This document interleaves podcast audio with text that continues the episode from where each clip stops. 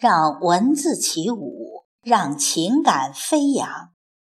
听众朋友，这里是荔枝 FM 四二五零幺七，我是凤霞，现在和您一起分享散文《一个人的村庄：城市牛哞》，作者刘亮程。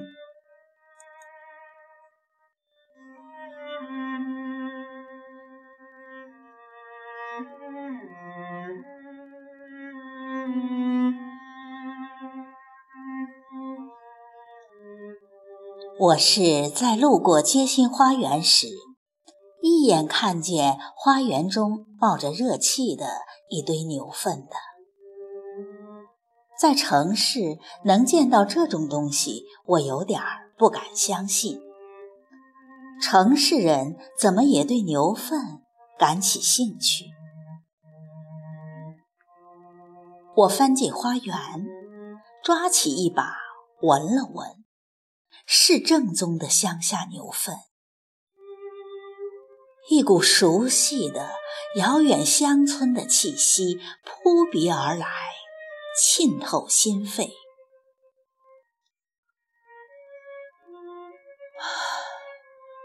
那些在乡下默默无闻的牛，苦了一辈子，最后被宰掉的牛，他们知不知道？自己的牛粪被运到城市，作为上好肥料，养育着城市里的花草树木。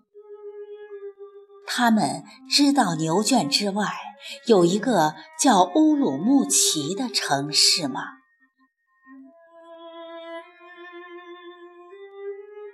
一次，我在街上看到从乡下运来的一卡车牛。他们并排横站在车厢里，像一群没买到坐票的乘客，东张西望，目光天真而好奇。我低着头，不敢看他们。我知道他们是被运来干啥的。在卡车缓缓开过的一瞬，我听到熟悉的一声牛哞。紧接着，一车牛的眼睛齐刷刷盯住了我，他们认出我来了。这不是经常扛一把铁锨在田间地头转悠的那个农民吗？他不好好种地，跑到城里干啥来？瞧他夹一只黑包在人群中奔波的样子，跟在乡下时夹一条麻袋去偷玉米是一种架势。我似乎听到牛议论我，我羞愧的抬不起头。这些牛不是乘车来逛街的，街上没有牛需要的东西。也没有牛要干的活儿。城市的所有工作被一种叫市民的承揽了。他们不需要牲畜，牛只是作为肉和皮子被运到城市。他们为了牛肉的新鲜，才把活牛运到城里。一头牛从宰杀到骨肉被分食，这段时间体现了一个城市的胃口和消化速度。早晨还活蹦乱跳的一头牛，中午已摆上市民的餐桌，进入肠胃，转化成热量和情欲。而牛知不知道他们的下场呢？他们会不会天真的想，是人在爱护他们、抬举他们呢？他们耕了一辈子地，拉了一辈子车，驮了一辈子东西，立下大功劳了。人们把他们当老工人或劳动模范一样尊敬和爱戴。从千万头牛中选出些代表，免费乘车到城里旅游一趟，让他们因这仅有的一次荣耀而忘记一辈子的困苦与屈辱，对煎熬了自己一生的社会和生活再没有意见，无怨无悔。牛会不会在屠刀搭在脖子上时，还做着这样的美梦呢？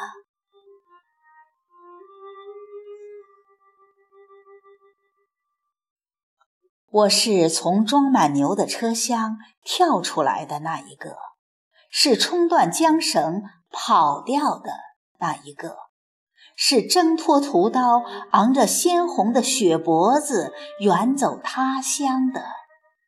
那一个？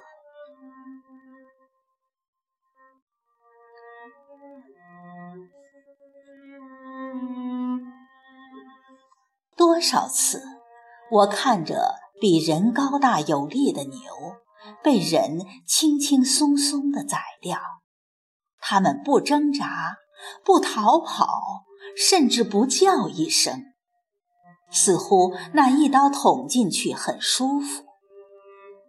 我在心里一次次替他们逃跑，用我的两只脚，用我远不如牛的那点力气，替千千万万头牛在逃啊逃，从一个村庄到另一个村庄，最终逃到城市，躲在熙熙攘攘的人群中，让他们再认不出来。我尽量装的跟人似的，跟一个城里人似的说话、做事和走路。但我知道，我和他们是两种动物。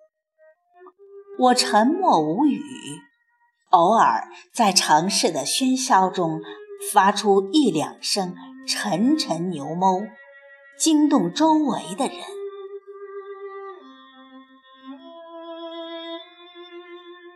他们惊异地注视着我，说我发出了天才的声音。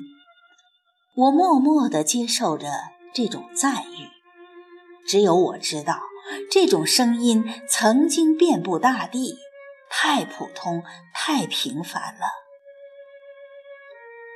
只是发出这种声音的喉管被人们一个个割断了。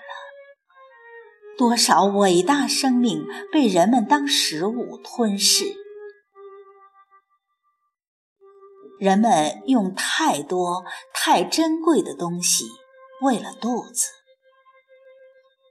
浑厚无比的牛哞在他们的肠胃里翻个滚儿，变作一个嗝或一个屁被排掉。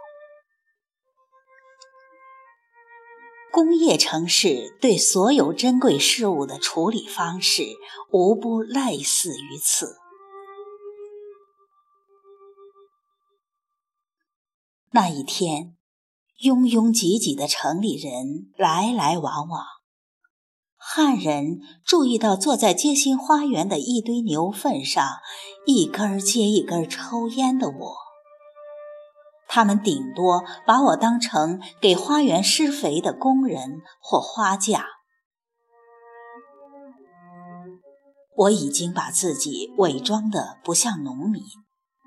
几个月前，我扔掉铁锨和锄头，跑到城市，在一家文化单位打工。我遇到许多才华横溢的文人，他们家里摆着成架成架的书。读过古今中外的所有名著，被书记养育的他们，个个满腹经纶。我感到惭愧，感到十分窘迫。我的家里除了成堆的包谷棒子，便是房前屋后的一堆堆牛粪。我唯一的养分便是这些牛粪。小时候在牛粪堆上玩耍，长大后又担着牛粪施肥。长年累月的熏陶我的，正是弥漫在空气中的牛粪味儿。我不敢告诉他们，我就是在这种熏陶中长大，并混到文人作家的行列中。